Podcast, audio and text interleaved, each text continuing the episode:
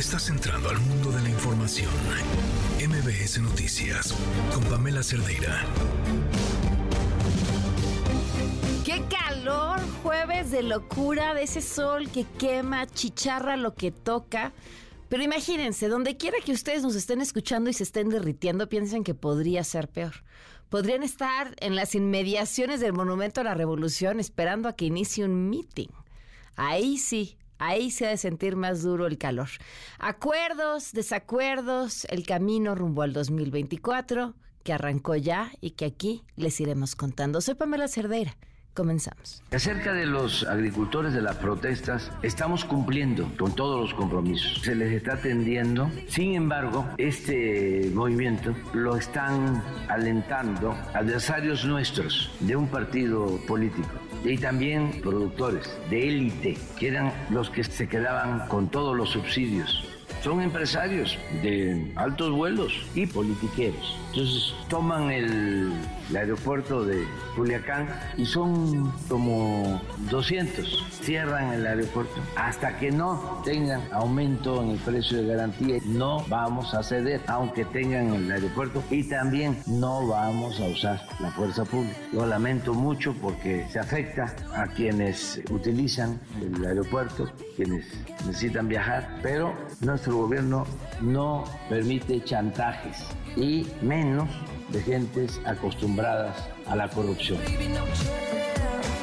Ah, muy bien, muy bien, Martí, eh, una gente honesta, eso es muy importante, siempre lo subrayo, honesta, un hombre con principios, con ideales, viene de una familia que ha luchado siempre por la justicia y con experiencia yo fui con mucho orgullo el primer presidente de Morena y el segundo presidente fue Martí de Morena. Además, pues conoce muy bien la problemática en la Ciudad de México, va a darle continuidad al proceso iniciado en la Ciudad de México. Eso es una garantía, porque no cualquiera, ¿eh? la ciudad tiene sus dificultades.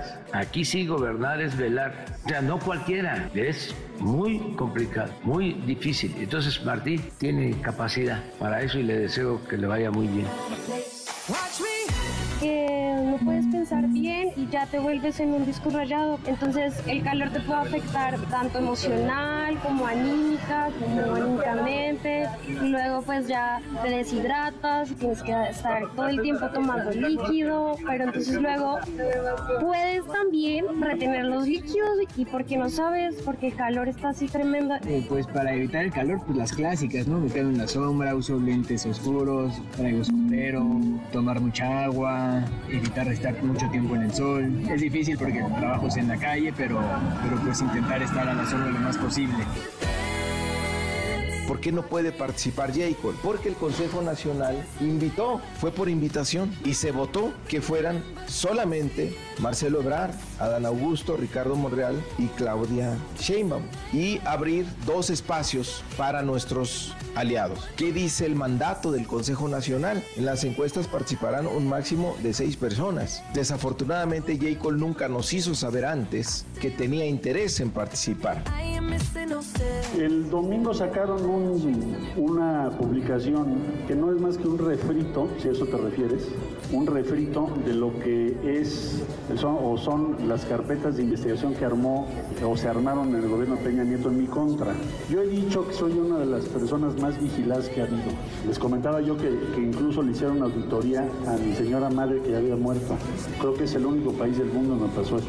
Pero bueno, no me quiero victimizar. Lo único que estoy diciendo es, no van a encontrar nada. Hay auditorías, hay vigilancia. Yo tengo la plena convicción de lo que estoy diciendo. Entonces, pues cuando tenemos estos brotes, pues tenemos efectos sobre la oferta eh, importantes.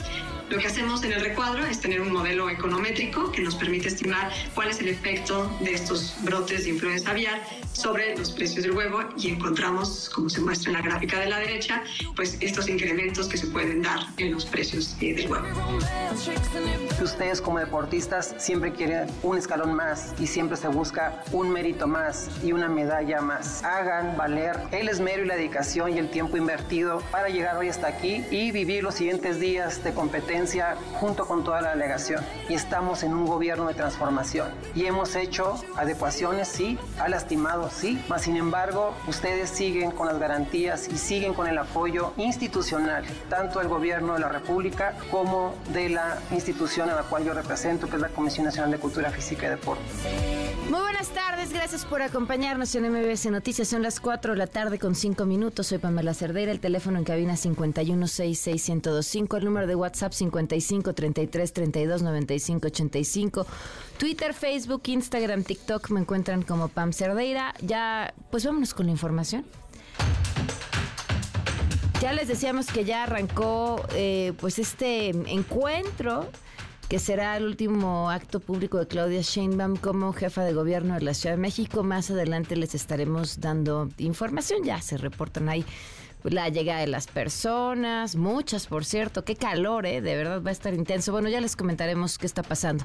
Y ayer les platicábamos, el Congreso de Nuevo León avaló con 23 votos a favor y 10 en contra reconocer en la entidad la figura del matrimonio igualitario. Esto se da en cumplimiento de una resolución de la Suprema Corte de Justicia de la Nación que tenía ya cuatro años, o sea, nada más se tardaron cuatro años, que obliga a los estados a legislar en esta materia.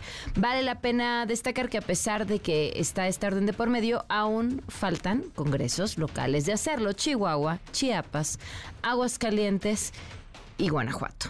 Relacionado con lo anterior, la Suprema Corte de Justicia de la Nación invalidó normas de tres estados que atentaban contra las infancias y adolescencias trans al impedirles solicitar una nueva acta de nacimiento que reconozca su identidad de género. Estas resoluciones surgieron de acciones de inconstitucionalidad que interpuso la Comisión Nacional de Derechos Humanos contra estas medidas en Jalisco, Oaxaca y en el Estado de México. Ese es un gran tema. En otros temas, la ola de calor sigue cobrando vidas en el país. En Tabasco, siete personas ya víctimas de las temperaturas que han sido superiores incluso a los 40 grados. Y nos vamos hasta allá con María Albert, corresponsal de MBC Noticias desde Villahermosa. Buenas tardes, María, ¿cómo van? Buenas tardes, Pamela. Bueno, pues efectivamente este intenso calor que se está sintiendo en Tabasco, pues ya eh, pues cobró la vida de al menos siete personas en tres municipios y es que se han registrado temperaturas superiores a los 40 grados centígrados con una sensación térmica que ya raya los 50 grados.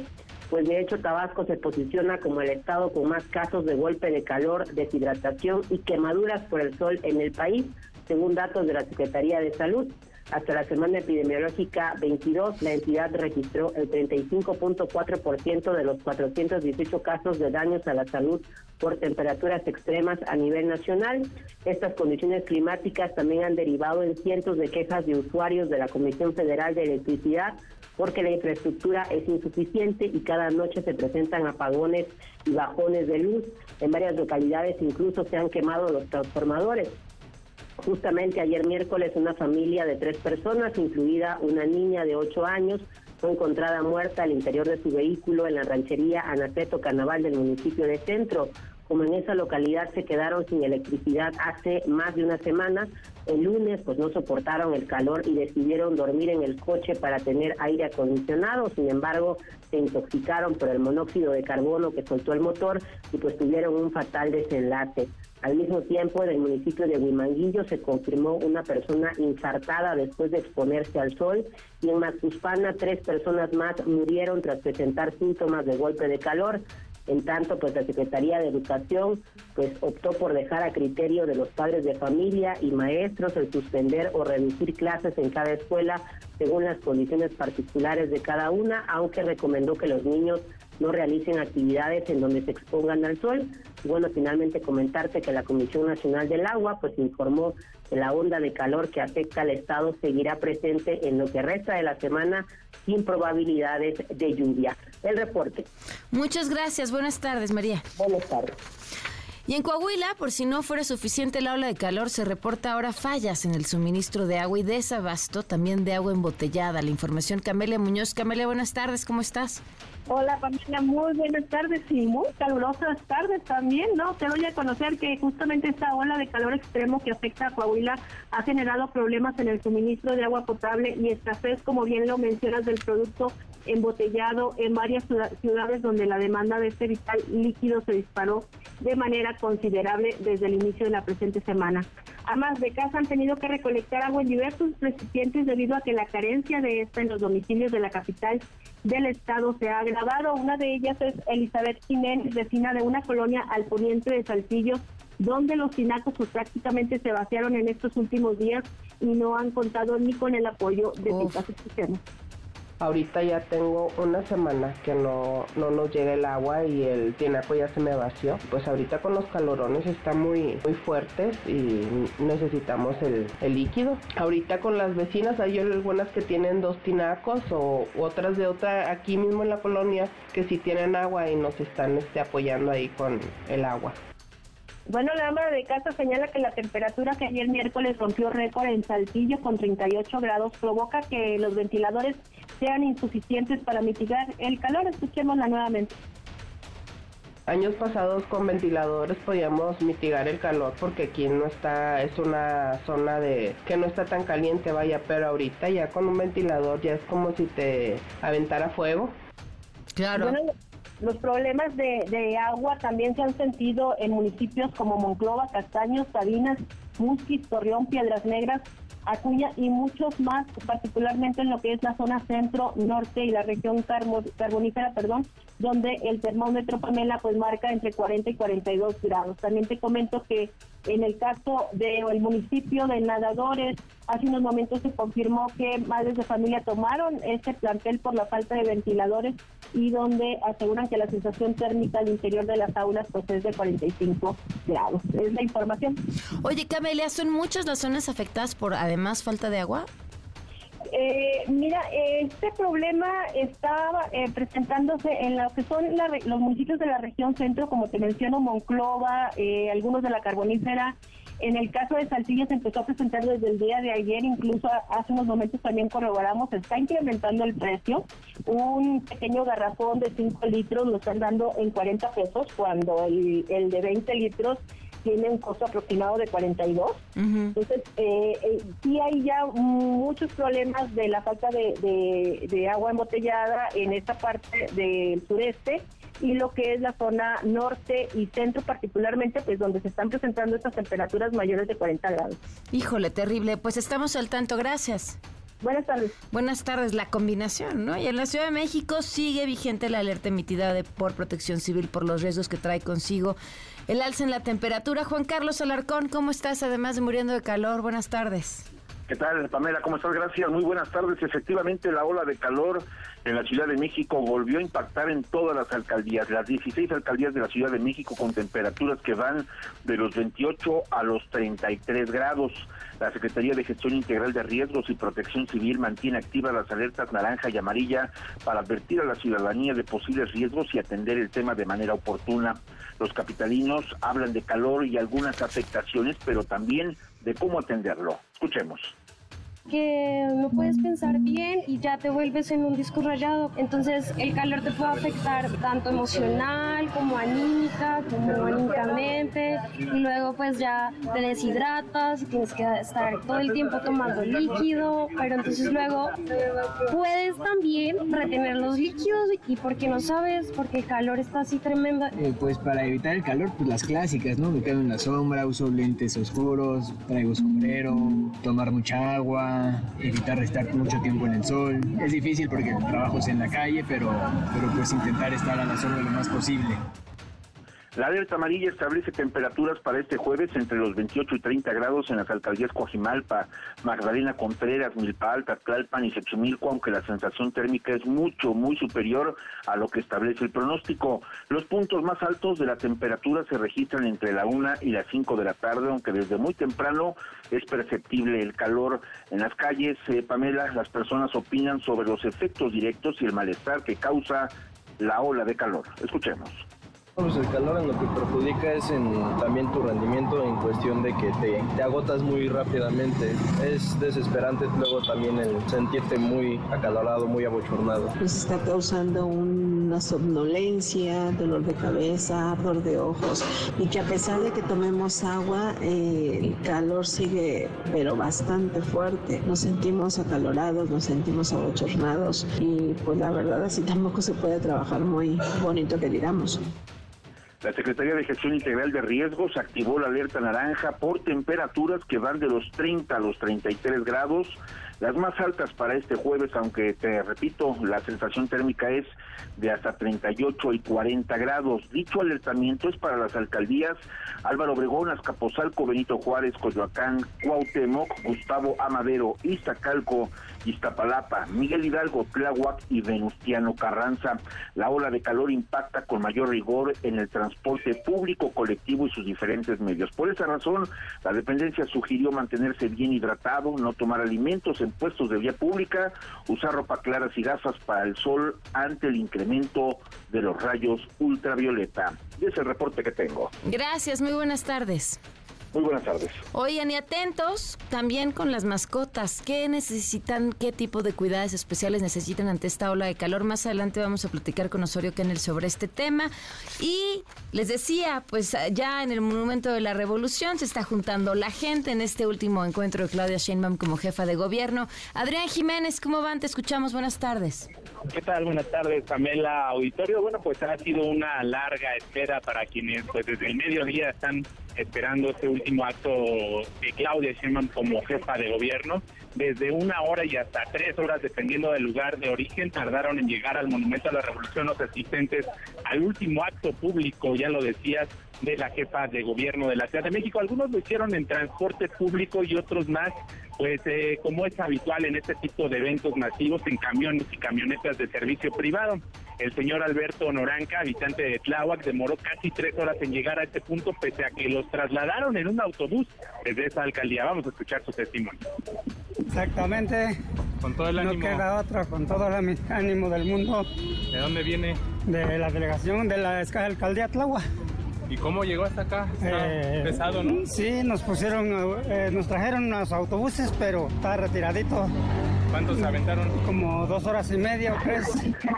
Las personas también arribaron de los municipios del Estado de México como Nezahualcóyotl, donde se organizaron adultos mayores para alquilar transporte y poder llegar hasta aquí. Por su parte, la señora Remedios González de Venustiano Carranza asistió con una organización que pide vivienda, no obstante sostenía una pancarta donde se señalaba era un apoyo de Iztapalapa. Vamos a escuchar. Pues la verdad, yo tengo mucha fe y que ella pues atienda nuestra propuesta de tener una buena vivienda. Oiga, ¿y por qué trae una pancarta que dice que vienen de Iztapalapa? Que nos dio la, ahora sí que la que está en el grupo de la Venustiano Carranza. Música en vivo de, ah, de grupos del Instituto de la Juventud y bajo el rayo del sol, que es intenso debido a esta onda de calor que afecta al país, cientos de personas trabajadores de gobierno que fueron convocados por mensajes de WhatsApp, beneficiarios de programas sociales y simpatizantes, esperan a que la jefa de gobierno, Claudia Sheinbaum, ofrezca este último informe con bajo este cargo, al que denominaron Encuentro Ciudadano con Habitantes de la Ciudad de México. Quienes ya están aquí, pues parte de los secretarios de su gabinete, además pues de representantes de otros poderes como el presidente de la mesa directiva del Congreso de la Ciudad, Fausto Manuel Zamorano, el presidente del Tribunal Superior de Justicia, Rafael Guerra, la fiscal general de justicia, Ernestina Godoy, y pues ya eh, también pudimos ver a algunas alcaldesas y alcaldes. En estos momentos pues ya se hicieron varias pruebas de sonido y la gente está a la espera de que pueda salir la jefa de gobierno Claudia Sheinbaum a rendir este último informe previo a que siga su camino eh, respecto a sus aspiraciones rumbo al 2024. Pamela, la información que les tengo. Pues estaremos al tanto, Adrián. Gracias. Buenas tardes. Buenas tardes. 419. Quédate en MBS Noticias con Pamela Cerdeira. En un momento regresamos. Estás escuchando MBS Noticias con Pamela Cerdeira. Son las 4 de la tarde con 23 minutos. Eh, imaginen esta historia que pues ha sido y ha estado ahí en los medios a lo largo de los últimos días, pero vale la pena detenerse y escucharla porque además es pues es esperanzadora o al menos de esas historias que nos gusta compartir. Leslie de 13 años, Soleini de 9, Tien que tenía 4 pero cumplió 5 años en la selva. Christine, que no tenía el año, pero lo cumplió en la selva. Selva en la que estuvieron 40 días estos menores y que lograron sobrevivir mientras pues todo un país seguía los trabajos para, para su rescate. Eh, el día de hoy, Marilú Acosta, la doctora Marilú Acosta publicó un texto en Opinión 51 en el que habla, entre otras cosas, de esta historia a la que le ha seguido el pie pues con punto y coma a lo largo de todo este proceso mientras buscaban a los niños y cuando aparecieron, y creo que es la mejor persona para contarnos todo lo que pudo observar. ¿Cómo estás, Marilu? Muy buenas tardes. Hola, ¿qué tal, Pamela? Buenas tardes. Cuéntanoslo todo, desde, desde cómo lo viste. Pues la verdad es que es una historia, dices, apasionante y es de las que nos gusta porque tiene al menos un final intermedio feliz, porque luego ya se complican las historias de familia pero es muy es muy interesante eh, el, en, un, en un mundo tan globalizado, tan comunicado, tan tecnologizado y tan futurista que de repente una historia así nos detenga y nos enfoque hacia la naturaleza. ¿Qué relación tenía que tener Leslie con la naturaleza igual que sus hermanos para poder sobrevivir 40 días en una selva donde hay pumas, donde hay jaguares, donde hay eh, chimpancés y una serie de serpientes.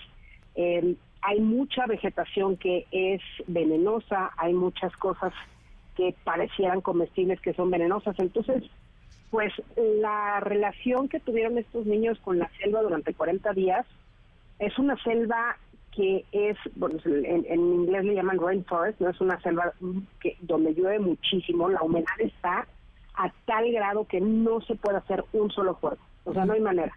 Porque a lo mejor tú estás encendiendo tu, tu encendedor o, los cerillos que pudieses haber llevado, pero te llueve a cada rato y es bien difícil sostenerte eh, la, la, ropa seca. Okay. Entonces es verdaderamente un ecosistema completamente distinto al que pues estamos acostumbrados o podemos conocer, pero para ellos no para estos cuatro niños, ellos, ellos son niños de la selva. Entonces, está muy padre también el hecho de que em, los pueblos originarios, los pueblos de esa de esas regiones, bueno, la Amazonas es gigantesco, ¿no? Pero bueno, de esta partecita de, Colombia estuvieran en contacto espiritual con la selva, porque eso era lo que están relatando, que le decían a la madre selva, por favor, cuídalos, pero también les estaba pidiendo a la Madre Selva que los entregara. Y es tan fuerte esta parte que el gobierno y el ejército terminó por decir, nosotros no podemos encontrarlos solos, tenemos que eh, ayudarnos de las de las poblaciones que están la gente de la selva para que nos pueda dirigir, ¿no? Algo que es muy curioso y que todavía me queda por investigar es que las brújulas no funcionan ahí. Todavía no sé por qué, pero no funcionan. Entonces realmente te tienes que orientar por tu conocimiento selvático. Ahora, también eh, me platicaba sobre este, este código que con el que se referían a los niños si es que los llegaban a encontrar. Eso es, eso es maravilloso. a los algunos días, bueno, se cae, se cae la avioneta, pasan algunos días, se encuentran la avioneta, encuentran los cuerpos de los adultos no encuentran a los a los niños, asumen que están vivos por muchas este, huellas que habían ahí que, que, que todo hacía parecer que estaban vivos. Y el presidente de, de Colombia, en una mala comunicación, publica un tuit diciendo ya los encontramos y no los habían encontrado. Entonces, pues la verdad es que estaban un poco estresados en esta parte decidieron que el código para saber si los niños verdaderamente estaban vivos y estaban bien, es que por cada niño que encontraban bien iban a decir milagro en el en el radio, porque no, no hay telefonía ahí, todo es por radiocomunicación. ¿no? Entonces, justamente eh, cuando los encontraron, dijeron cuatro veces milagro, así milagro, milagro, milagro, milagro, y ahí fue cuando se dieron cuenta, todos los estaban escuchando esa radiocomunicación, que los cuatro niños estaban bien y que estaban vivos. Qué, bonita historia. De, ese es, me, te digo, esperanzadora, eh, con, con, lecciones, con cosas que necesitamos escuchar. Totalmente, porque además es una zona conflictiva por, por varias razones. Eh, y la búsqueda y la esperanza de encontrar a estos niños hizo que se reunieran el gobierno, los pueblos originarios y varias, varias, eh, digamos, partes de una sociedad que está muy rota y al final de cuentas dijeron, bueno, vamos a unirnos, la selva nos une, los niños nos unen, el accidente y las ganas de encontrarnos, ¿no? Entonces estuvo muy fácil. Claro, pues Marilu, gracias, gracias por llevarnos por este recorrido que te lean hoy en Opinión 51. Te mando un fuerte abrazo. Igualmente, gracias. Vamos a una pausa y volvemos. Quédate en MBS Noticias con Pamela Cerdeira. En un momento regresamos.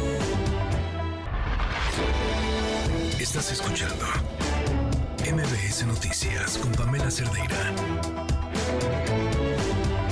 4 de la tarde con 32 minutos seguimos en MBS Noticias. Bloqueo en el aeropuerto de Culiacán por parte de agricultores eh, de Sinaloa. Eh, conflictos, un gobernador que decide decirles a los agricultores, pues vayan y tomen las empresas. Eh, todo esto sucediendo pues en medio de un conflicto que está relacionado con el precio del maíz. Le agradezco muchísimo a Rogelio García Moreno, vicepresidente del Consejo Nacional Agropecuario, que nos tome la llamada. Rogelio, ¿cómo estás? Buenas tardes. Pamela, bien, buenas tardes. Qué gusto saludarte a ti y a todo tu auditorio. Estamos a la orden. ¿Cuál es la situación actual con el maíz y el trigo?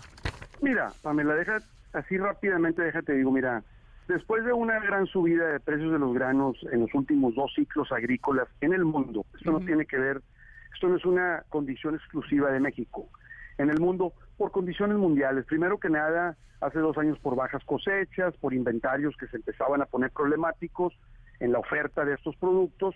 Hablamos de maíces y de soyas y de trigos y de sorgos en general, todos entonces, eh, los precios empezaron a elevarse. El año pasado, acuérdate que tuvimos la gran sequía que tenía Europa y luego el conflicto bélico entre Rusia y Ucrania. Entonces Europa se había metido en un problema porque pues ellos con sequía, el, el, el, el proveedor de ellos, sin poderlos proveer por el conflicto que tenían, Estados Unidos con una cosecha no tan mala, pero tampoco tan buena, Brasil más o menos, China comprando bastante grano en Estados Unidos, los precios llegaron a niveles altísimos.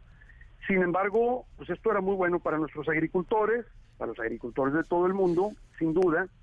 Y hoy tenemos una gran caída. Todo ha regresado a la normalidad, Europa está bien, Brasil está muy bien, China está produciendo lo de ellos, está consumiendo lo de ellos, Estados Unidos con una expectativa buena de siembra, y hoy tenemos 10 millones y medio de toneladas del ciclo otoño-invierno nuevas, de maíces, de trigos duros, de trigos suaves, de sorgos en Tamaulipas, maíz, eh, eh, trigos en otras regiones, Michoacán, Guerrero, Guanajuato, Chihuahua, Jalisco, eh, una parte en Coahuila, otra parte en Nuevo León, y tenemos unos precios sumamente deprimidos, 30% menos el valor del precio del grano, en general de los diferentes granos en, el mundo.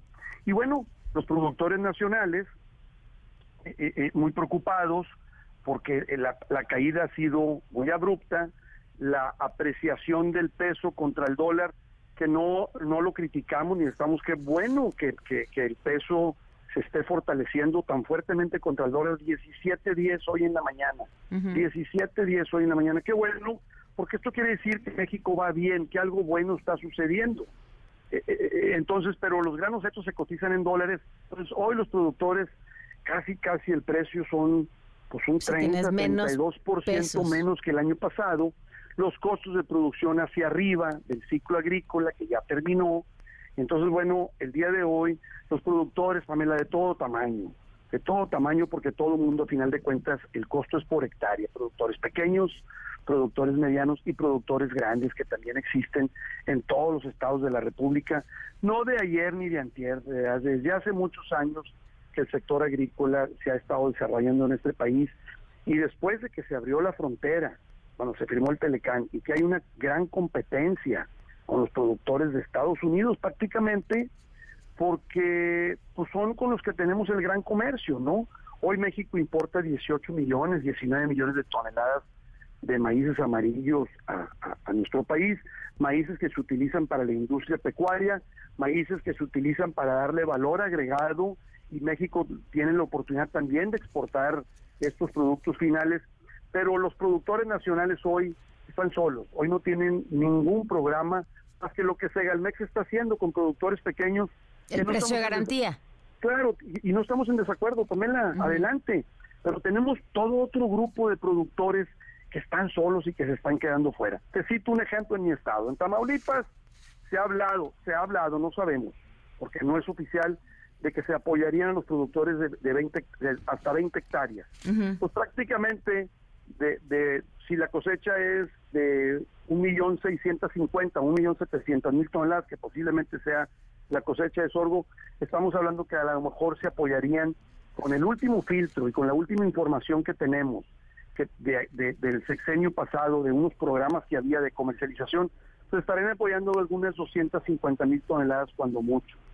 Entonces, pues lo mismo está pasando en Sinaloa y lo mismo está pasando en otros estados, donde en Sinaloa hay una producción de 6 millones de toneladas el día de hoy y se están apoyando a través de Segalmex y del gobierno del estado solamente 2 millones de toneladas.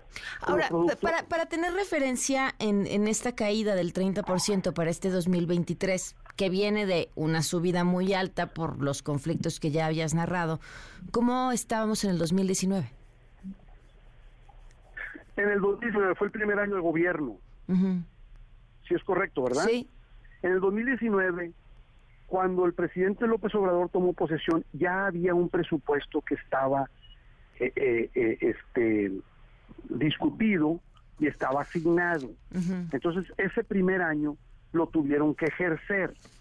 Y entonces ese presupuesto, en ese presupuesto que estaba asignado ese año, se contemplaban diferentes programas de apoyo a la agricultura nacional. Uno de ellos era un programa de comercialización muy importante. Creo que en ese año le asignaron 6 mil millones, no me acuerdo la cantidad exacta, 6 mil, 5 mil 500, 5 mil 800, 6 mil millones de pesos. Y con 4 mil millones de pesos cubrieron todas las toneladas que se producían en México a través de este programa. Mm. Eh, estoy hablando de, productores pequeños, productores medianos. ¿Cuánto hubo de presupuesto para este año? ¿Cuánto hay para este año? No, no, tenemos, no hay programas. Para ese tipo no de hay. programas no hay. Hay un programa de Segalmex. Segalmex, pero Segalmex tiene un objetivo y tiene una misión de atender a productores pequeños, el cual no estamos en desacuerdo. Estamos totalmente de acuerdo y creo que lo, todo lo que se puede hacer por los productores pequeños para hacerlos crecer, para tener esta rentabilidad, pues claro que es una gran responsabilidad del gobierno y qué bueno que se está haciendo. Pero hoy tenemos un problema con productores de más de 20 hectáreas, con productores que tienen 30, que tienen 40, que tengan las hectáreas que permite la ley que tengan y que tengan las hectáreas, no importa que renten terrenos. No te creas que está fácil en el campo. Los productores pequeños la pasan muy difícil porque el negocio de granos en el mundo se convirtió en un negocio de economías escala. Así es como está en el mundo. Tú te vas a Estados Unidos o te vas a Brasil, hay productores de 800 y de 1000 y de 2000 y de 5000 y de 10000 hectáreas o acres. Y hacen economías escala y estos intercambios comerciales que hay en el mundo, pues a nosotros, a nosotros ahorita nos está agarrando con los pies en, en la puerta y los productores no tienen manera muchos productores no van a lograr llegar a los puntos de equilibrio por esta caída tan importante, por esta apreciación del dólar. Mira, hoy el sorgo se está vendiendo en Tamaulipas en 4.100 pesos. Quítale trilla, quítale flete, porque hay que cosecharlo y hay que pagarlo. Y los costos de la bodega que llega, si el sorgo viene húmedo, hay que pasarlo por secadora, te cobran una cantidad, a lo mejor te van a quedar 3.500 pesos. Pues y los costos de producción en Tamaulipas de sorgo van en 16 mil pesos la gente anda levantando cuatro, 3, 4 toneladas por 4 mil pesos, por 3 mil 500, pues son los números. Digo, los números son muy fríos. Y así si te vas a lo largo de, las de las regiones, pues entonces te vas a ir encontrando que verdaderamente hay un problema de rentabilidad impresionante. Yo nunca, yo tengo 39 años, dedicarme a esto, yo soy agricultor, sí soy vicepresidente agrícola de CNA, pero yo soy agricultor, de eso vivo. A eso me dedico, soy agricultor de cuarta generación, lo hago con mucho gusto, lo hago con un amor tremendo que tengo por las tierras. Y te voy a decir algo, un apoyo a un agricultor trasciende mucho más allá de decir simplemente a alguien le dimos una... Yo gobierno a fulano de tal, le di un recurso. Trasciende mucho más allá, trasciende hacia una economía regional, hacia un dinamismo económico, donde se empieza a beneficiar gente de estas rentabilidades gente que de manera, eh, de, manera sin, sin estar directamente relacionado con el tema, se van, se van beneficiando por estos temas. Entonces, yo creo que es bien importante voltear a ver eso, a ver qué tan importante es esta dinámica económica en las diferentes regiones, donde el sector agrícola es muy importante para diferentes ciudades. Y también hay un tema muy importante, y lo siempre me gusta recalcarlo y ponerlo sobre la mesa. El campo mexicano está envejecido, el campo mexicano no tiene jóvenes, y el campo mexicano necesita de las siguientes generaciones. Y una de las motivaciones más fuertes para que estas nuevas generaciones regresen y es muy lógico y muy entendible es qué tan rentable pues es sí, la que sea negocio, sino pues para qué tan qué. rentable es para que yo regrese. Claro. Rogelio, te, te agradezco mucho. eh, tengo otra entrevista un en la línea. comentario, un Dime. último comentario. Es un instrumento, la rentabilidad agrícola, es un instrumento pero súper importante para combatir la pobreza que tenemos en Claro. este país, en el campo mexicano. Entonces, va mucho más allá, trasciende muy lejos esto. Yo te agradezco el tiempo, Pamela, y estoy a la orden siempre. Gracias, Rogelio. En la línea está también Miguel Ángel López Miranda, dirigente de la Confederación Nacional Campesina en Sinaloa. Miguel Ángel, buenas tardes. Gracias por acompañarnos. Pamela, buenas tardes. La verdad que escuché con mucha atención lo, lo vertido por el compañero de, del Congreso Nacional Agropecuario. Pues coincido totalmente con su visión, su opinión respecto a la problemática que estamos viviendo. Los productores no nada más de Sinaloa, sino de México. Claro. Estamos siendo víctimas de la cerrazón, de, la, eh, de una visión obtusa, cerrada de, de un gobierno federal, de un presidente de la República, que al parecer este, eh, instrumenta políticas públicas en función de, de un criterio obcecado, producto posiblemente de, de un regionalismo este eh, eh, eh, absurdo, donde este posiblemente le, le, da- le genera mo- molestia o malestar el hecho de que haya regiones del país que orográfica y climatológicamente tienen condiciones para producir y ser este ejemplo a nivel nacional en el tema productivo agrícola. Yo Oye, ahora, el- eh, el eh, gobernador- es lo que posiblemente está, está rigiendo la visión eh, este y la cerrazón del gobierno federal y, y en este caso del presidente. Y el, y el mensaje del gobernador que se vayan en contra de las empresas, ¿qué pasó ahí? Bueno, la verdad, muy posiblemente fue una, una- un, grito de, de desesperación del propio gobernador de Sinaloa, el doctor Rubén Rocha Moya, porque es tanto el problema, es tanto el problema de, de, de instrumentar los esquemas que se gané, que el propio gobierno de Estado está llevando a cabo, porque hay, no hay ni capacidad logística operativa por parte de Segalmec, porque la gente que, que hace seis meses andaban vacunando ahora están en las bodegas recibiendo los granos. Gente que no tiene capacidad técnica ni, ni este ni ni ni, ni técnica, o sea, ni- ni- ningún tipo de capacidad para atender esto y obviamente esto está generando un colapso total, ¿no? Entonces, definitivamente nos parece que fue un, un, este, eh, un grito de, de desesperación del gobernador, porque no había a quién echarle la culpa, lo que pasa que era obvio que se iba a colapsar, colapsar el programa, los, los esquemas, porque no hay condiciones para, para operarlos de manera eficiente. Bueno, ¿y ven ya posibilidades para salir adelante? No, no lo vemos. Hoy tuvimos un encuentro con el gobernador. Ya vino, decía el señor de, de, CNA, Sinaloa eh, va a sacar del mercado dos millones de toneladas en el afán, de, bajo el esquema de precios de garantía, en el afán de, de presurizar el mercado, reducir la oferta y que con eso ver la posibilidad de que los mercados reaccionaran. Pero definitivamente no hay, no hay visos, no hay señales de eso. Eh, el gobierno federal, a través de, de- del pacto contra la carestía y, y el incremento de los precios, eh, les permitió a los industriales importar maíz blanco de, de Sudáfrica, tengo entendido también de Brasil y Argentina, y definitivamente pues ellos están eh, este eh, derivado de ello pues no somos primera opción nosotros entonces a esos precios definitivamente a lo que nosotros estamos demandando no, no les somos no les somos atractivos para la industria porque se le permitió se le permitió por parte del gobierno importar importar es volúmenes importantes y definitivamente pues estamos en una en una competencia desventajosa con respecto a esos a esos, a esos, a esos, a esos países ¿no? entonces definitivamente el gobierno eh, no, no ha hecho lo propio no ha hecho lo que le corresponde ya lo decía ayer compañero no hay presupuestos asignados para esto históricamente desde el Congreso de Unión cuando había una real o si no es real cuando menos mejor división de poder como la que hoy estamos viviendo eh, los, diputados eh, etiquetaban recursos para para atender el tema de la comercialización del país.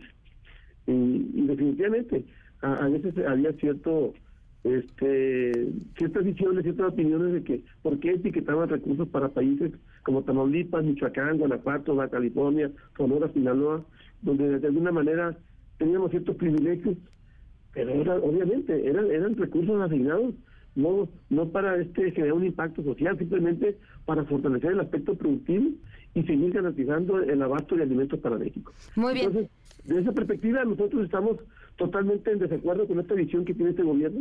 No hay ni recursos asignados por parte de, del Congreso de la Unión para atender este tipo de contingencia como la que hoy estamos viviendo. Muy bien, pues gracias Miguel Ángel por tomarnos la llamada y estamos al tanto. Estoy para servirle. Un saludo para todos. Buenas tardes. Claudia Sheinbaum está mandando este mensaje. Vamos a escucharlo tantito. Para dar continuidad a la cuarta transformación de la República. Para hacer realidad que una mujer encabece los destinos de la nación.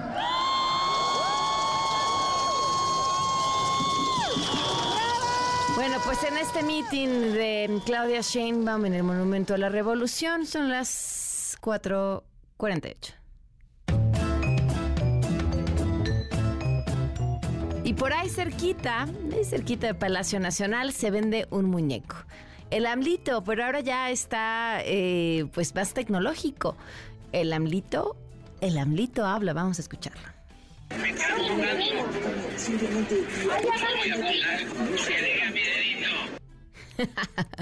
ya están sacando ahí otras versiones del multiverso del AMLito, pero yo lo veía y pensaba, bueno, a ver, los, los vendedores eh, en la calle son los reyes, los reyes de la mercadotecnia, ¿a poco no? Todavía no hay sol y ya te están vendiendo la manga. O sea, uno, uno puede saber qué va a venir por lo que te están vendiendo. ¿Dónde está la tendencia? No sé cómo lo hacen, pero ellos lo saben antes. Ahora, todos los presidentes han tenido, han tenido su merchandising, nada más que los anteriores lo vendían en Halloween en versión máscara. Y bueno, pues ahí se ve la popularidad finalmente. 449. Economía para todos con Sofía Ramírez. Sofía, ¿cómo estás? Hola Pamela, muy contenta de estar contigo. Muchas gracias. Buenas tardes, buenas y calurosas. Tardes. Muy calurosas tardes. Cuéntanoslo todo. Pues mira, ayer la Reserva Federal, que es el Banco Central de Estados Unidos, eh, decidió mantener la tasa de interés de referencia. Y quienes me escuchan me van a decir, hace calor, estoy en el tráfico. ¿A mí ¿Eso qué? a mí qué? Mucho. Bueno, pues eso a mí mucho, a mí y a ti y a todos, porque obviamente, acuérdense que la economía norteamericana ha sido uno de los grandes motores de crecimiento de la economía mexicana, ya no digamos en la pospandemia, sino incluso desde antes. Desde que firmamos el Tratado de Libre Comercio en los años 90, la compenetración comercial y económica ha ido creciendo, en muchos casos en beneficio, digamos, de la economía mexicana, de algunos sectores en particular, las maquilas, las manufacturas, claramente con grandes espacios de mejora para pues incrementar la calidad de vida de las personas que trabajan en las maquiladoras, pero también con muchísima apertura, digamos, a eh, mayor progreso social derivado de esta compenetración comercial, porque entre otras cosas, entre más fábricas más grandes hay, pues la ley del trabajo prevé que tengan clínicas, se establecen centros urbanos cerca, empieza a haber atención, digamos, en términos educativos. Hay muchísimas cosas que florecen alrededor de donde florece la actividad económica y por eso actividad comercial con Estados Unidos es particularmente importante. Y todo esto viene al caso porque ayer la FED, la Reserva Federal, decide y detener, al menos por ahora, en una pausa temporal, el incremento en las tasas de interés de referencia en Estados Unidos y el peso, ¿qué creen? Se aprecia, ¿no? Frente al dólar ganamos terreno. Ayer ya rayábamos en los 17 pesos, casi con, eh, digamos, la, el, el, cuidado de no decir que eso ocurrió, pero muy cerca de los 16.99. Eh, entonces creo que ha sido una tendencia que hemos visto, uno, desde pues prácticamente la recuperación económica de los servicios. Desde marzo de este año empezamos a ver ya unas cifras en el tipo de cambio pues que no habíamos esperado y esto se debe a varios factores, también ya lo hemos hablado, por las exportaciones que hacemos al mundo, en particular, acuérdense, 8 de cada 10 pesos que le vendemos al mundo vienen de Estados Unidos, entonces, pues si la economía norteamericana le va bien, a México le va bien. Y el hecho de que ayer se hayan detenido las alzas a la tasa de interés, lo que hace es que deja de frenar el crecimiento en la economía norteamericana, misma que dicho sea de paso, no se ve que vaya a dejar de crecer mucho. El Banco Mundial ya nos decía desde hace un par de semanas pues que la economía mexicana y la norteamericana se esperaba que fueran un poco mayores este año y un poco menores al próximo, pero este año ya no se auguraba, digamos, esta tan temida recesión en Estados Unidos que obviamente nos hubiera afectado. ¿Por qué es importante que la economía norteamericana no entre en recesión? Bueno, no entre en recesión, pero a la par mantenga en tendencia a la baja la inflación, porque si no van a seguir habiendo incrementos en la tasa de interés. Entonces, al detenerse los incrementos en la tasa de interés, habiendo una tendencia de disminución de la inflación, pero también una tendencia de disminución del desempleo, cuando empieza a haber crecimiento en las expectativas de, de crecimiento económico, digamos, para Estados Unidos, pues obviamente son buenas noticias para la economía mexicana y la expectativa de que siga habiendo una eh, cantidad muy importante de inversión extranjera directa que venga a México a invertir en manufacturas, en transporte, en almacenamiento, en el sector financiero, en seguros y demás derivado, pues no solo del nearshoring y la competencia, digamos, eh, por jalar las cadenas de suministro en Norteamérica en México, sino también por el Tratado de Libre Comercio, por la posición geográfica, por la compenetración de las cadenas de suministro desde los años 90 que les comentaba yo hace un ratito. Bueno, pues todo eso hace que no solamente esté cayendo mucho dinero de esa inversión, mucho dinero de las exportas, de las eh, exportaciones manufactureras, sino que también haya expectativa de que ocurra en el futuro. ¿Qué hubiera pasado o qué pasará cuando en una o dos decisiones de política monetaria la Fed decida subir, por ejemplo, la tasa de interés de referencia, aunque sea en 25 puntos base? Bueno, pues se ralentiza la actividad económica, no solo en Estados Unidos, sino también en México, pero la alternativa es que siga aumentando la inflación y con ello, cuando aumenta la inflación en Estados Unidos, pues un ejemplo muy concreto es suben los precios de los bienes, pero también suben los precios de los servicios, se encarece la mano de obra, por ejemplo, sube el costo del chofer del, del camión que lleva las mercancías eh, desde vuelta en comercio bilateral. Y pues obviamente esos productos finales incrementan sus costos de producción ¿Y quiénes crees que acaban pagando siempre esos incrementales de costos, Pam? ¿Quién? Los consumidores pues finales. Sí, siempre. Al final, el hecho de que haya inflación en Estados Unidos acaba afectando de manera directa la economía mexicana. Por ahora la inflación va en tendencia a la baja, no solo en México, sino también en Estados Unidos. La decisión de la Fed pareciera ser una pausa temporal. Algunos economistas lo están leyendo como que más adelante en el año todavía quedan cinco decisiones de política monetaria este año pues pudiera haber un incremento en la tasa de interés de referencia si la inflación siguiera aumentando o volviera a aumentar, digamos, porque ahorita va a la baja.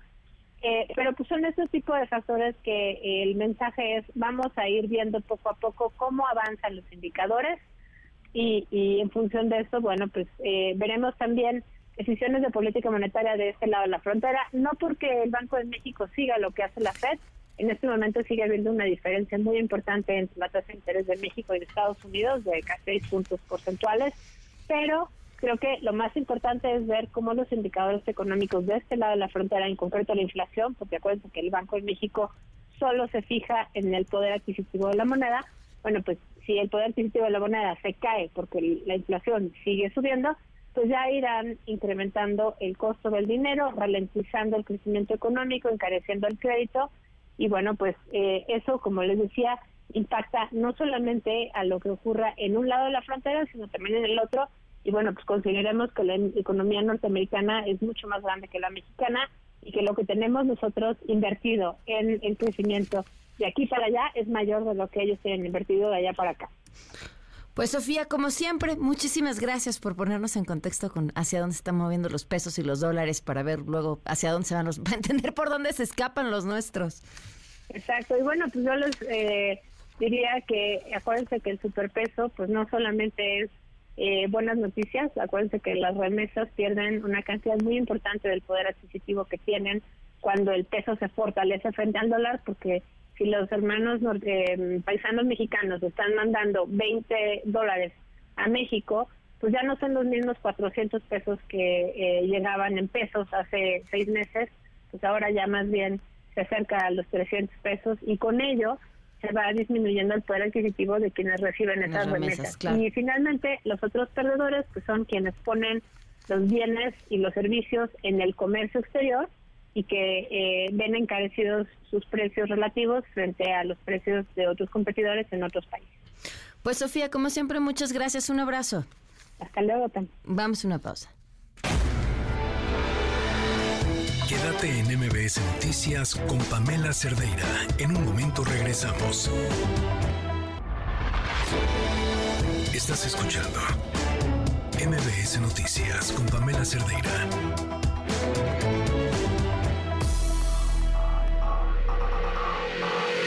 Lo mejor de tu estilo de vida digital y la tecnología. Pontón en MBS. Pontón, ya que revisar el clima, lo que queremos es donde conectamos el ventilador, que además nos Es- eche agüita, que enfríe. ¿Cómo estás? Sí, justamente. Y la verdad es que la Ciudad de México no es- o, o departamentos, casas, no están como diseñados para No. ponerle un mini split o un aire acondicionado. Entonces tendrías que ponerle como estos aires acondicionados portátiles que sí funcionan en habitaciones un poco más pequeñas, sin embargo gastan mucha energía.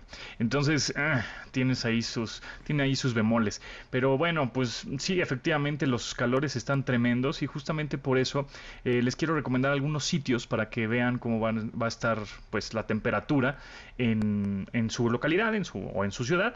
Y también eh, un truquillo ahí que no es nuevo, pero vale la pena recordar de Google para saber también a cuántos grados centígrados estamos a Fahrenheit, ¿no? El primer sitio se llama ventusky.com, ventusky, S-K-Y, ventusky.com y ahí inmediatamente que te metes ya sea en tu teléfono móvil o en tu navegador web de tu computadora, vas a ver cómo está en la zona de México. No, no, no, no, está rojo. rojo.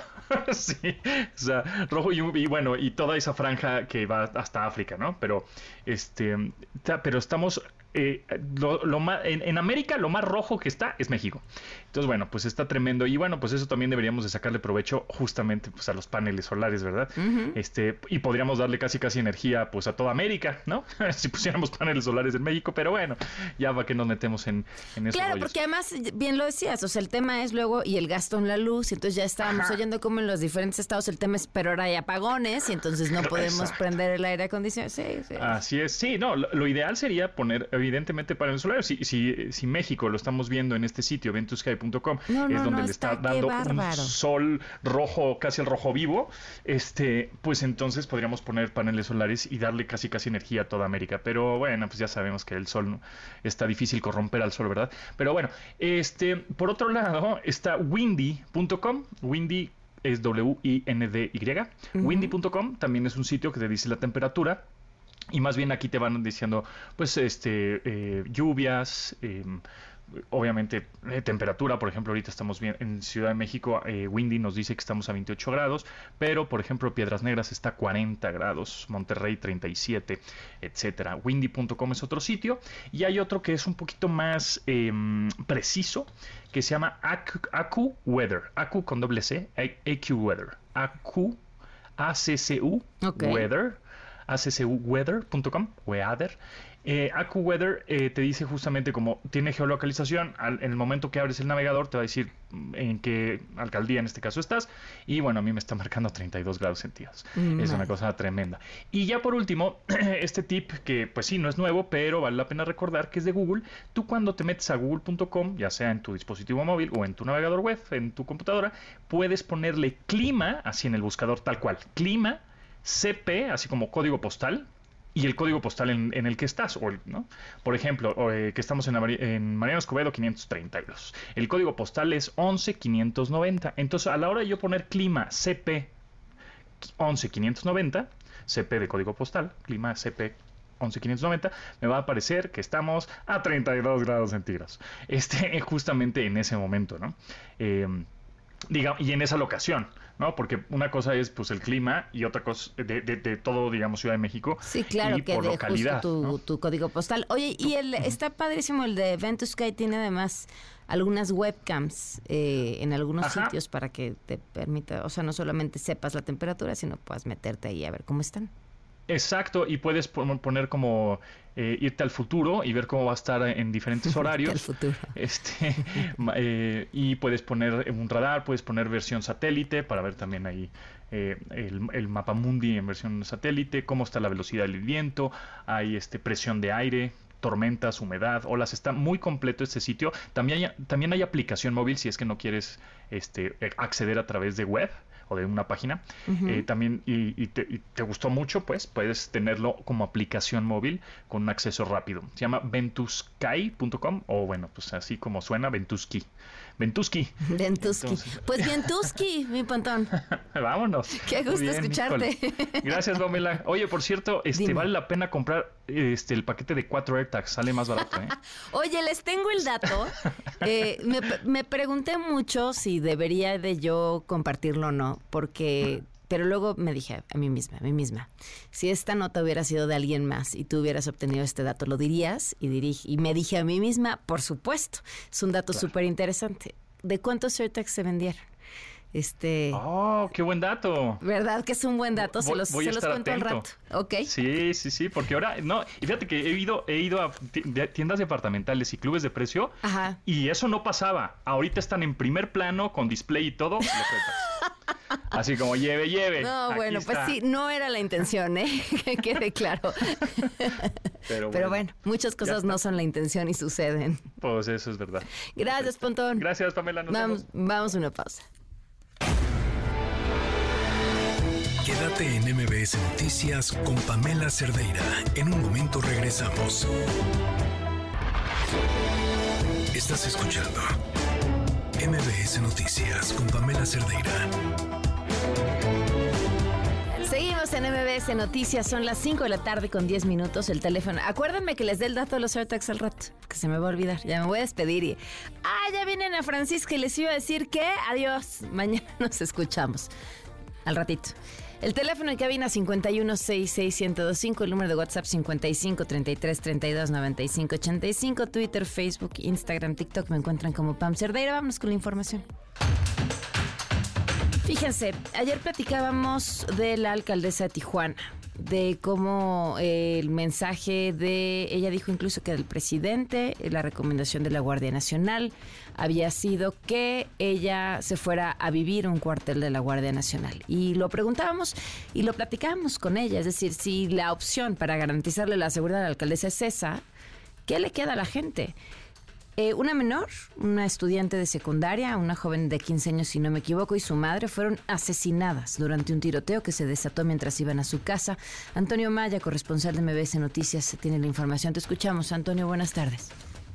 Hola, ¿qué tal, Pamela? Muy buenas tardes. Te saludo desde Tijuana, Baja California, e informarte que la joven de 15 años de nombre Marbella, que fue atacada a balazos este martes junto con su madre en la colonia alemán de Tijuana, perdió la vida luego de haber permanecido hospitalizada en el osocomio del Hospital General de este municipio. Fue alrededor de las 3 de la tarde de ese martes que sujetos armados en repetidas ocasiones dispararon en contra del vehículo donde viajaba la joven, junto con su madre, la señora Mariana Villa García, de 32 años. Paramédicos de la Cruz Roja lograron en el lugar estabilizar a la menor y trasladarla al hospital. Sin embargo, perdió la vida luego de haber recibido al menos siete impactos de bala. De acuerdo con fuentes cercanas al caso, la madre se encontraba en esa colonia debido a que previamente había recogido a Marbella de la secundaria López Mateos de la colonia alemán. La escena del crimen reveló indicios importantes para la investigación, ya que cerca del lugar se encontró abandonada una camioneta Ford Ranger de color café, la cual se sospecha fue utilizada por los atacantes. Ante este hallazgo, la Agencia Estatal de Investigación de la Fiscalía General del Estado de Baja California ha iniciado una exhaustiva investigación, centrando su atención en el entorno del estudiante como principal línea de investigación. Pamela, la información desde Tijuana, Baja California. Gracias, Antonio. Estamos al pendiente. Buenas tardes. Buen día, un saludo al auditorio. Gracias. Y ojo lo siguiente, habitantes de la Ciudad de México, según información de la Secretaría de Gestión Integral de Riesgos y Protección Civil, el más reciente monitoreo de la actividad del Popocatépetl reveló que la ceniza del volcán ahora va en dirección al oeste y noreste. ¿Qué quiere decir? Las alcaldías que se pueden ver afectadas son Coajimalpa, Álvaro Obregón, Magdalena Contreras, Tlalpan, Xochimilco y Milpa Alta. A todos quienes viven o trabajan ahí se les recomienda cubrir depósitos de agua, cerrar puertas y ventanas, proteger, cerrar puertas y ventanas con este calorón, proteger nariz y boca, no realizar actividades físicas al aire libre y mantenerse, por supuesto, al tanto de la información oficial. En otros temas, hoy se cumple medio año del ataque armado en contra del periodista Ciro Gómez Leiva.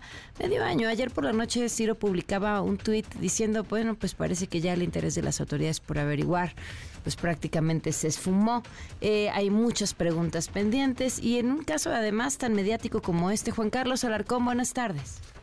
¿Qué tal, Pamela? ¿Cómo te va? Gracias. Muy buenas tardes. Luego de seis meses del ataque a balazos para intentar silenciar al periodista Ciro Gómez Reiva, la Fiscalía General de Justicia Capitalina solo ha podido enviar a prisión a los posibles autores materiales del atentado y sus cómplices, no así a quien ordenó la ejecución. Las acciones realizadas por las áreas de inteligencia de la Secretaría de Seguridad Ciudadana derivaron en la captura de 13 objetivos implicados en el caso, entre ellos el líder de la célula criminal Paul Pedro y su hermana Leslie Soledad, quien posiblemente sirvió de vínculo con la organización delictiva que ordenó el crimen. De las 13 personas detenidas hasta el momento, solo cuatro están bajo proceso por el delito de tentativa de homicidio, entre ellos el tirador Héctor Eduardo alias El Bart. Paul Pedro, líder de la organización criminal y sus cómplices, Israel alias El Gordo y Juan Carlos El Dedos. Leslie Soledad, hermana de Paul Pedro, al igual que los ocho detenidos restantes, enfrentan acusación por el ilícito de asociación delictuosa y todos están presos con la medida cautelar de prisión preventiva. Los varones permanecen internos en el reclusorio norte y las mujeres en el Centro Femenil de Reinserción Social de Santa Marta. Las investigaciones por los hechos ocurridos el 15 de diciembre pasado en la colonia Florida, Alcaldía Álvaro Obregón, continúa abierta y en ella trabajan detectives de la Fiscalía Capitalina y elementos de inteligencia de la Secretaría de Seguridad Ciudadana. Al inicio de las indagatorias, personal de ambas instituciones realizaron cateos en dos inmuebles relacionados con esta célula delictiva en los que se detuvo a los primeros 11 sospechosos que ahora se encuentran bajo proceso penal. Héctor Eduardo, alias El Bart, identificado como el tirador o encargado de cometer la ejecución de Gómez Leiva, fue detenido en Tanguancícuaro, Michoacán, días después del evento criminal, a través de un operativo en coordinación con personal de la Secretaría de la Defensa Nacional, la Fiscalía de la Ciudad de México y personal de la Fiscalía del Estado de Michoacán. Su captura ocurrió en una zona con amplia influencia del cártel Jalisco, nueva generación. Resta por detener a la persona o grupo que ordenó el atentado en contra del comunicador, pero a seis meses del ataque no se ha hecho una línea clara de investigación. La banda criminal encabezada por Paul Pedro, quien fue el que coordinó este ataque, está ligada a otro líder criminal de una amplia organización identificado como Juan Balta y desarrollaban acciones delincuenciales relacionadas con homicidios, extorsión a comerciantes y narcomenudeo de acuerdo con las investigaciones de la Secretaría de Seguridad. Operaba con vehículos y motocicletas, alcaldías, en alcaldías como Venustiano Carranza, Iztapalapa, Iztacalco, Gustavo Amadero y en municipios conurbados con el Estado de México. Pamela, el reporte que tengo. Muchísimas gracias, estamos al tanto, Juan Carlos. Gracias, muy buenas tardes. Fíjense, esto es justamente lo que publicó ayer Ciro Gómez Leiva. Decía, seis meses después del atentado tengo la impresión de que una vez que comenzó a desvanecerse el impacto informativo, bajó el empuje de la investigación que hace la autoridad. Es una conjetura, pero hoy pienso que a la Fiscalía de la Ciudad de México no le interesa dar con el autor o los autores intelectuales. Exceso de trabajo, incapacidad, complicidad. Seis meses después sigo sin tener idea de quién quiso matarme y por qué. Como sea, aquí estamos, trabajando vivos y aprovecho para agradecer a Claudia Sheinbaum y Omar García Harfush por el extraordinario equipo de seguridad que pusieron para cuidarme desde el primer momento. Gracias de corazón, Ciro Gómez Leiva. Y vamos a los estados. Ahora en Guerrero son ya cinco días que se reportó la desaparición de cuatro personas que se dirigían a Chilpancingo. Fue el pasado 10 de junio que dos mujeres y dos hombres viajaban al poblado de Palo Blanco, en la zona centro de la entidad, cuando simplemente se dejó de tener información sobre ellos. La Fiscalía Estatal eh, ya trabaja en el caso a través de operativos de búsqueda 518. Vuelta al mundo del deporte. El marcador de Rosa Covarrubias en MBS Noticias.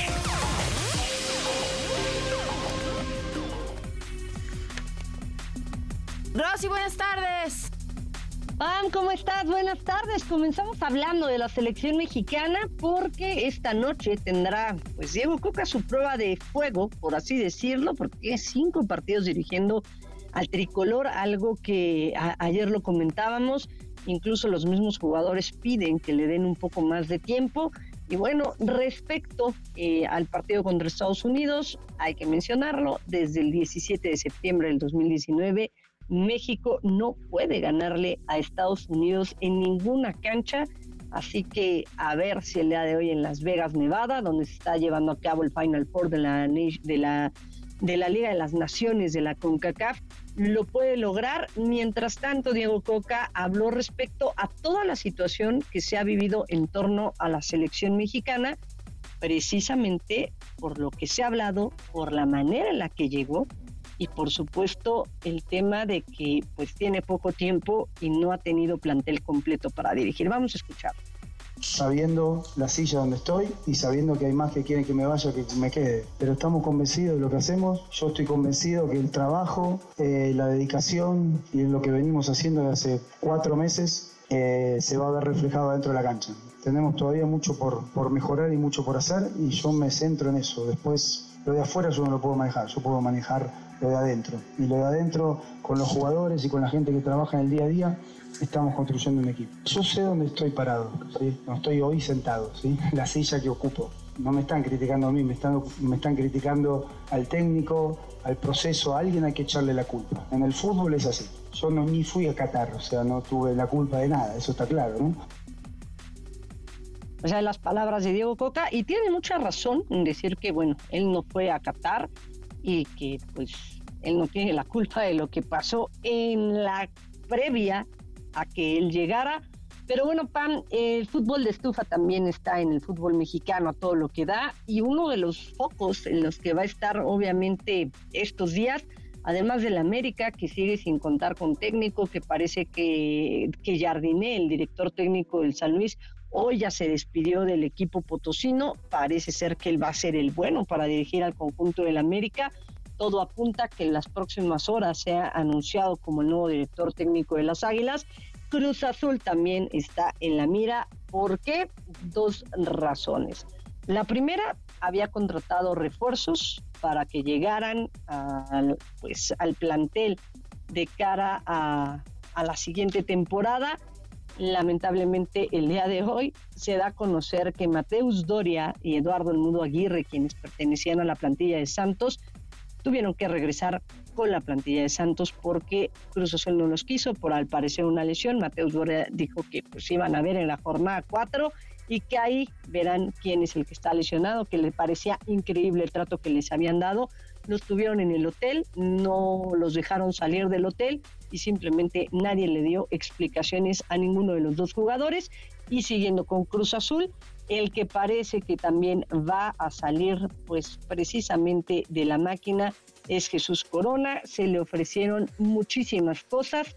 Corona se ve de Cruz Azul tras 14 años, ya fue notificado y parece ser que su destino podría ser Querétaro. Él ya no, él quería continuar como portero de la máquina pero simplemente el club ya le dio las gracias y el que podría llegar es Camilo Vargas, actual portero del conjunto del Atlas. Todavía hay movimientos, el fútbol de estufa se mueve y vamos a hablar de lo otro que concierne porque eh, pues estamos a escasos días de que se den los Juegos eh, Centroamericanos y del Caribe en San Salvador, en, en El Salvador. Y bueno, pues el día de hoy fue el abanderamiento en Palacio, estuvo precisamente en, en, ese, en ese abanderamiento estuvo el presidente Andrés Manuel López Obrador, ahí en Palacio Nacional, 600 630 atletas serán los que estarán eh, pues compitiendo en El Salvador en los Juegos Centroamericanos y del Caribe. Y Ana Gabriela Guevara, también como titular de la CONADE, pues estuvo presente y de lo que se habló más fue precisamente del tema de, pues, si va a haber medallas, cómo ve las medallas. Por cierto, ya lo platicábamos, se entregaron 51.8 millones de pesos para, para ellos. Y esto fue parte de lo que dijo Ana Gabriela Guevara. Vamos a ver cómo se dan las cosas. La verdad nos tumbaron muchos deportes pues que tenemos oros garantizados, pero pues también es parte del proceso de lo mismo. Lo decía, el COVID vino a replantear muchas cosas. Este evento debe haber sido el año pasado. La predicción nuestra marca buenos números. Vamos a esperar que se lo... No, está definida la cantidad. Va a ser muy oneroso el, pues la cantidad de dinero. Les platicaba que son Juegos Centroamericanos, luego vienen Panamericanos, luego vienen los Centroamericanos de Paralímpicos y luego los para Panamericanos. Entonces, sí es una cantidad bastante, bastante fuerte. Se está valorando las cantidades, no sé si se va a quedar fija como se venía haciendo en los años anteriores. Solo mencionar, Pam, que esperemos que el mitote mediático que ella llama de las atletas de nado sincronizado, bueno, pues puedan conseguir las preseas que tuvieron hace pues ya cinco años en Barranquilla, donde fueron campeonas de su disciplina. Pam, la información deportiva. Muchas gracias, Rosy. Un fuerte abrazo. Bonita tarde, abrazo. 524 y antes de irnos, eh, Rocío Méndez en la línea con más información. Rocío Méndez, buenas tardes. Buenas tardes, Pamela. En principio, para reportarte que el presidente Andrés Manuel López Obrador dio un mensaje a los agricultores de Sinaloa inconformes porque no haya aumento en los precios de garantía de granos como sorgo, trigo e incluso el maíz. Acerca de los agricultores de las protestas, estamos cumpliendo con todos los compromisos. Se les está atendiendo. Sin embargo, este movimiento lo están alentando adversarios nuestros de un partido político y también productores de élite, que eran los que se quedaban con todos los subsidios. Son empresarios de altos vuelos y politiqueros. Entonces toman el, el aeropuerto de Culiacán y son como 200. Cierran el aeropuerto. Hasta que no tengan aumento en el precio de garantía, no vamos a ceder y también no vamos a usar la fuerza pública. No, eso no resuelve. Deben de entender que se les ha ayudado, se les va a seguir ayudando, pero aquí están metidos los del bloque conservador.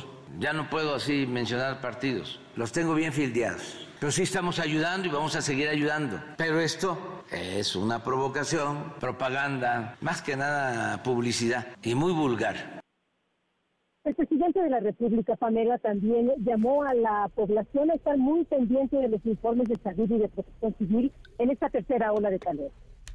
Se está haciendo una campaña de información, protección civil está actuando, estamos dando recomendaciones, hasta ahora afortunadamente no hemos tenido ninguna desgracia, ninguna pérdida de vida. Continúe la tercera onda de calor en gran parte de la República Mexicana con ambiente de caluroso a muy caluroso y temperaturas máximas superiores a 45 grados. En Coahuila, Nuevo León, Sinaloa y Tamaulipas y de 40 a 45 grados en Campeche, Chiapas, Chihuahua, Colima, Durango, Guerrero, Hidalgo, Jalisco, Michoacán, Morelos, Nayarit, Oaxaca, San Luis Potosí, Sonora, Tabasco, Veracruz, Yucatán y Zacatecas. Estas son las temperaturas. La Ciudad de México, 33.3. Cinco años sin estas temperaturas, de acuerdo a lo que nos informaron. Y las recomendaciones, evitar exponerse a la radiación solar por tiempos prolongados, hidratarse adecuadamente, poner especial atención en enfermos crónicos, niños y adultos mayores, así como atender las indicaciones del sector salud y de protección civil.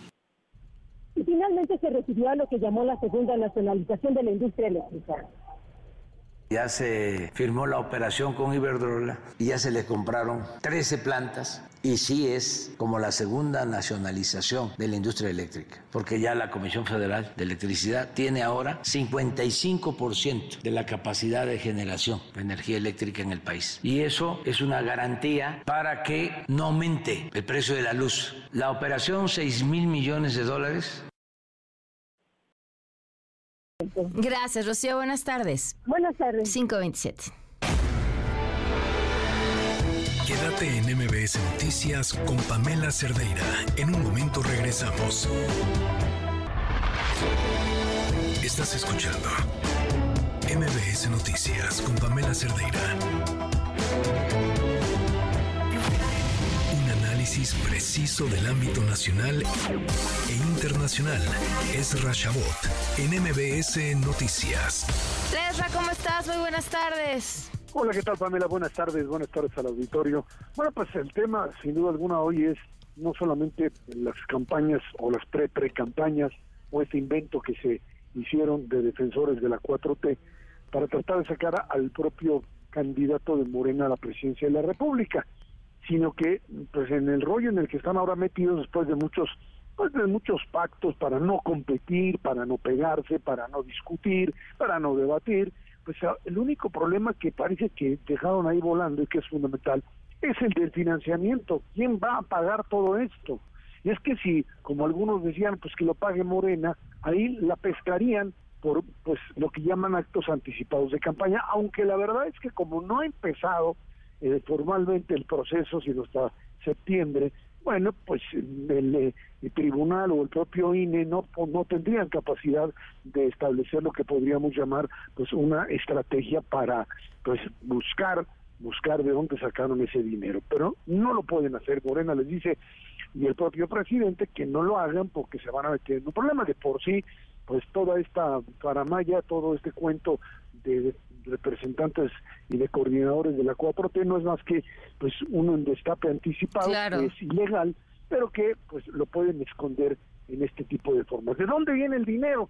Hace un rato Marcelo Ebrard decía que proponía que eh, abrieran cuentas para cada uno, cuentas eh, especiales eh, en algún banco o algunos bancos, en donde pues cada uno de los precandidatos, de los formales precandidatos, pues dijera que ahí se depositaran el dinero de, dice, los militantes, que no podía haber pues depósitos mayores de cinco mil pesos, etcétera, etcétera.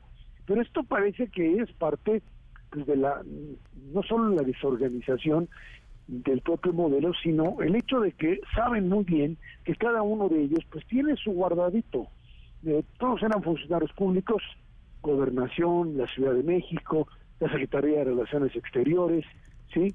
De, los que más o menos nosotros, pues Monreal en el Senado, ahí tendría algo, y Fernández Noroña, sin duda alguna, algo guardadito. En todo caso, parecería ser que la respuesta es, pues con lo que tengan, finalmente nadie los va a revisar, nadie va a tener acceso a ese tipo de cuentas y en función de ello estaríamos pensando que no va a suceder nada. Quien tenga más dinero, quien tenga, como sucede comúnmente, quien tenga más dinero, pues tendrá mayor visibilidad. ¿Visibilidad para qué, Pamela? Y esto es importante. No para ganar la encuesta y con ello demostrarle a quien sea que es el candidato eh, idóneo de Morena, sino para convencer al presidente, que es finalmente ante quien están jugando. Ahora, ¿no crees que ya está convencido y que ya tiene favorita? Sí, claro que la tiene. El problema es si la puede sostener. O sea, aquí el problema radica en que eh, eh, pues eh, este tipo, digamos, de ejercicio es un ejercicio que si no lo hace, la ruptura se le presenta. es obvio, ¿por qué lo hace? Podría destaparlo al estilo prista anterior y en septiembre decir es Claudia y se acabó. Pero bueno, pues el problema radica fundamentalmente, primero, en que Marcelo Ebrard y alguno de los otros diría, pues busco otra alternativa. Para hacer eso, para evitar más bien que eso suceda, lo que plantearon es un modelo cerrado de competencia, en donde además ya decidieron quién se lleva la medalla de plata y la ¿Y de... qué les van a dar? En ese sentido, es algo así como decía yo en otro lado que, que era una pelea de box, nada más que los eh, boxeadores no se pueden pegar, no se pueden acercar, nada más tienen que estar pintando durante todo el tiempo. El único problema aquí es que, por lo menos, para una figura como Ebrard, esa no es la jugada. Para Ebrard, la apuesta es matar o morir. Aquí no hay de otra. O consigue fundamentalmente establecer lo que podríamos llamar una estrategia de knockout en términos boxísticos, eh, pues para la propia Claudia, es decir, hacerle ver al presidente que no va a funcionar, que esta no puede ganar la elección y obligarlo a cambiar de opinión. Que se ve difícil, se ve difícil. Que esto garantiza que no vaya a existir una ruptura, no lo sé, no estoy tan seguro, porque la verdad es que se han empezado a dar con todo el enojo de Claudia Famoso que ha salido en redes, eh, la figura de un Marcelo Ebrard que pues va y presiona. Aquí hay que ver finalmente si el presidente sostiene su planteamiento o si simple y sencillamente está en condiciones de decir, pues así como se han dado o así como Claudia no ha podido defender el espacio, pues tendré que optar por otro. Yo lo dudo, como tú también, pero bueno, pues esa es la jugada que está haciendo el El presidente quiere que se vayan a placear para hacer propaganda para Claro. Pero ellos, claro, pero ellos están en otra dimensión, sin duda alguna en otra dimensión. Ellos, o por lo menos Marcelo, saben muy bien que si no gana esta, ya no tiene futuro y que difícilmente podría convertirse incluso en un coordinador parlamentario para servir al gobierno de Claudia Sheinbaum.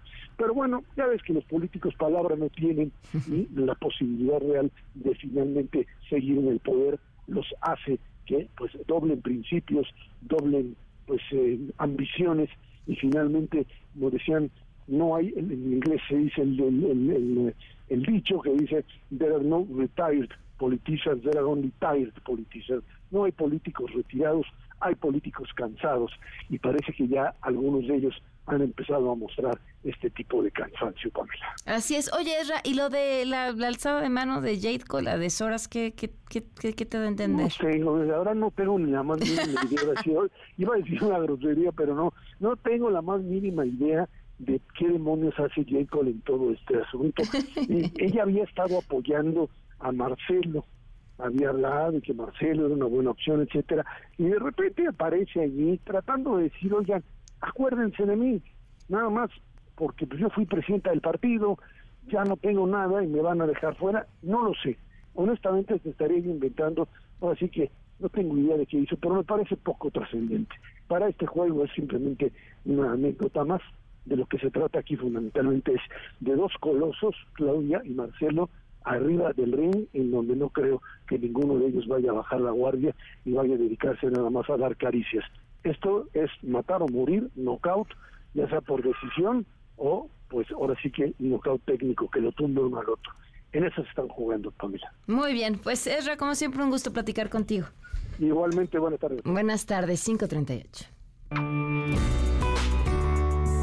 Pamela NMBS tiene para ti tres pases dobles para la única internacional Sonora y los Panchos para que celebres a papá este 16 de junio en el Salón La Maraca.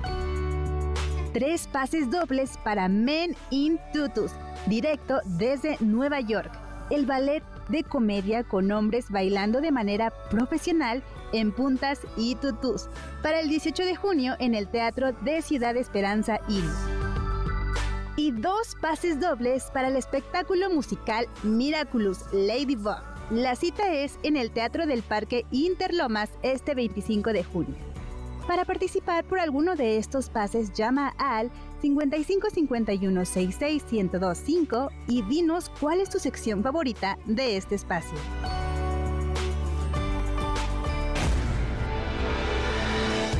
Quédate en MBS Noticias con Pamela Cerdeira. En un momento regresamos. Estás escuchando MBS Noticias con Pamela Cerdeira. 5 de la tarde con 42 minutos. Bueno, ¿qué hacemos con este calor y las mascotas? Le agradezco mucho a Osorio Ken, el experto en perros encargado de un hotel canino que nos acompaña en la línea. ¿Cómo estás, Osorio? Hola Pamela, buenas tardes. Pues con mucho gusto por la invitación y sobre todo por este tema de gran importancia en este momento y que puede ser la diferencia entre la vida y la muerte de nuestros perros. Claro, ¿cómo los cuidamos?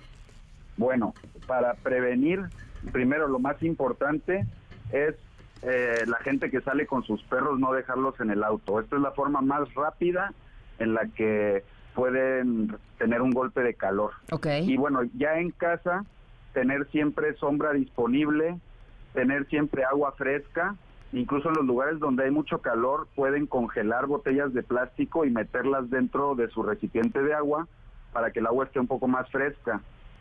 También otra recomendación importante es evitar los paseos entre 11, 12 y 6 de la tarde. Dependiendo del estado, pues los horarios pueden cambiar un poco, pero casi en toda la República estamos viendo temperaturas muy altas y este horario pues puede ser muy perjudicial. Y obviamente puede ayudar mucho también darles un baño, evitar raparlos. Mucha gente piensa en estas épocas que lo mejor es rapar al perro.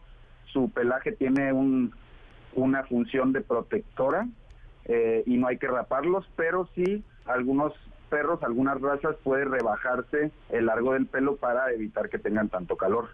Claro, ahora, ¿cómo sabemos que, que, necesitan una asistencia extra? O sea, si están a punto de tener un golpe de calor o por deshidratarse. Sí, claro.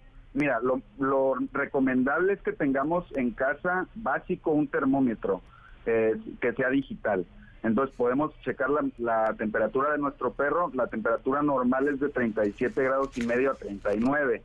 Si sube de esto, ya es peligroso. Ahora no todo el mundo tiene un termómetro, aunque deberían. Pero bueno, podemos también ver la respiración. El jadeo es un jadeo diferente a cuando simplemente están un poco acalorados. Es un jadeo más ronco. Hay que tener cuidado con este tipo de jadeo. Y también la salivación, muy importante. Si vemos una saliva excesiva y también densa, son signos de peligro. También hay que checar si nuestro perro está buscando excesivamente la sombra, si está escarbando para hacer hoyos, agujeros, eh, quiere decir que, está buscando el fresco. Y también es muy marcado cuando estamos ya en un golpe de calor, una debilidad marcada al caminar. Los perros se, se tropiezan y tienen debilidad para levantarse. Y ya en etapas un poco más avanzadas podemos ver desde vómitos, diarrea y convulsiones.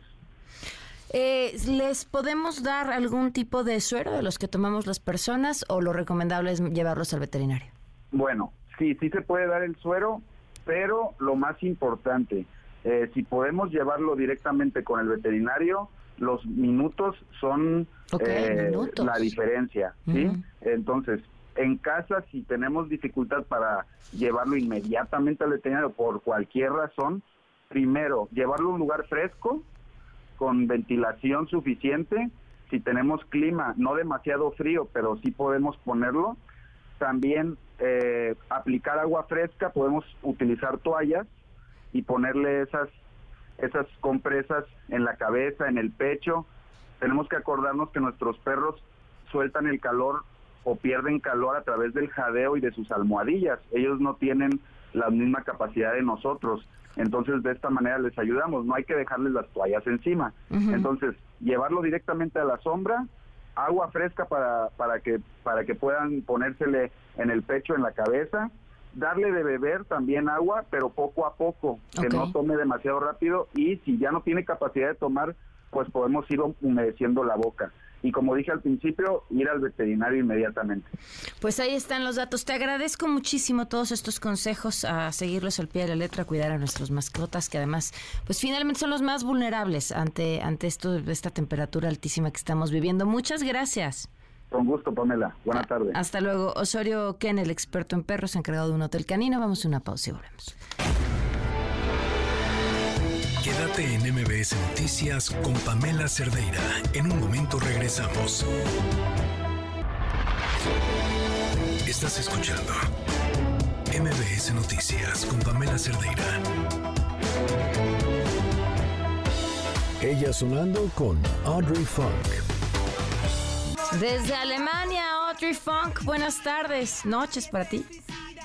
Hola Pame, ¿cómo estás? Aquí reportándote desde Alemania, eh, dándote el tema del día de hoy porque siento que es bueno recordarles la música de mujeres. Así que, oigan, eh, hoy les traigo a Sara Eve con ACAP y la verdad es que estoy muy contenta porque ayer justo le abrí su concierto aquí en Berlín y nos fue muy chido. Es una chica que yo la escucho hace mucho tiempo, pero es la primera vez que tengo chance de verla en vivo y la verdad que show más potente que show lleno de, de, todo, ¿no? De, una chica de Argentina con demasiado talento, con buenas letras, con buena energía, eh, con mucha energía, eh, tiene músicos increíbles y nada, escuchen esta rola acá, pero escuchen todo lo nuevo que tiene Sara Eve. Acaba justo de sacar un álbum con La Finese, así que oigan, escuchen esta rolita, Sara Eve, y nos escuchamos la próxima semana con una música hecha por mujeres. Muchas gracias, Pame, y que esté bien todo el auditorio. Ah, recuérdense seguirse en eh, mis redes sociales. Estoy como Audreyfunk, A-U-D-R-Y-F-U-N-K, y nos escuchamos por ahí. Paz. Gracias a Audrey Funk siempre por estas propuestas tan interesantes. Bueno, pues antes de irnos las tres, pues a ver, yo creo que el tema, uno de los temas importantes es, y lo escuchamos a lo largo de todo este espacio, el tema de mm, precio del maíz y del trigo, este, este conflicto, estas demandas por parte de los agricultores. El otro gran tema, pues es y seguirá siendo el asunto de Morena y su designación de su candidato o candidata a la presidencia, que no se llama así porque no pueden hablar de precandidaturas, entonces le pusieron este nombre rebuscado. Y si se fijan, en todo el lenguaje, pues eso es lo que buscarán, ¿no? Cuidar cuidarlo, para no eh, meterse en problemas con el Instituto Nacional Electoral, que va, esos problemas finalmente solamente terminan siendo multas y esas multas pues las pagan gustosos porque la lana tampoco viene de su bolsa, viene de la bolsa a la que apoquinamos sin querer, sin que nos pregunten todos los ciudadanos para los partidos políticos y bueno, pues ya, ya nos, ahora sí que ya nos la sabemos cómo, cómo se las gastan. Hoy finalmente... Eh, está Marcelo Ebrard con sus propuestas para que puedan ser fiscalizados estos gastos que hacen a lo largo de esta campaña no campaña. Este acto público de hoy de Claudia Sheinbaum en el Monumento a la Revolución, su último acto público como jefa de gobierno. Eh, el, metro que parece que de, toda la semana ha estado pegando de, gritos con todos sus pendientes. Y, y bueno, pues la carrera de los que sí, de los que no, de los que levantan la mano, de los que no les dejan levantar la mano prácticamente. Y la otra, pues las tres del día, la otra la vivimos y la sudamos en carne propia, que tiene que ver con las altas temperaturas en todo el país y que van a continuar. ¡Ay, el precio del AirTag! A ver, yo aquí platicándoles de otras cosas y resulta que Apple, les dije, se iba a acabar el programa y no se los iba a decir. No, no me voy sin decírselos. Eh, el, el precio de Apple no revela información sobre sus ventas. Son muy celosos y muy cuidadosos. Entonces, pues me fui a los retailers a ver quiénes me podían dar información sobre las ventas. Eh, Mercado Libre me compartió datos muy interesantes. Tampoco hay información sobre cifras y números que no me pueden dar, pero sí me pudieron compartir cuántas búsquedas y cuánto se habían incrementado las ventas. Es uno, Mercado Libre, pero pues es uno de los grandotes. Ahí les va. Tomando como referencia el 6 de junio, que fue el día que salió esta nota, ojo, el 6 de junio fue el último día de su campaña de hot sale, o sea, ya venían con ventas arriba, supongo. Eh, el 7 de junio, las búsquedas de AirTag en Mercado Libre aumentaron 155% y las ventas aumentaron 135% el 7 de junio, o sea, el día siguiente de que salió. Y para el 8 de junio, las búsquedas aumentaron 328% y las ventas al segundo día 182%. ¿Qué datos? Nos vamos. Gracias por habernos acompañado. Se quedan con Ana Francisca Vega. Soy Pamela Cerdeira. Mañana en punto de las 4. Y además, ¿saben qué? Mañana. ¡Es viernes! Buenas tardes estás informado. Nos escuchamos el día de mañana con las noticias que tienes que saber. MBS Noticias con Pamela Cerdeira.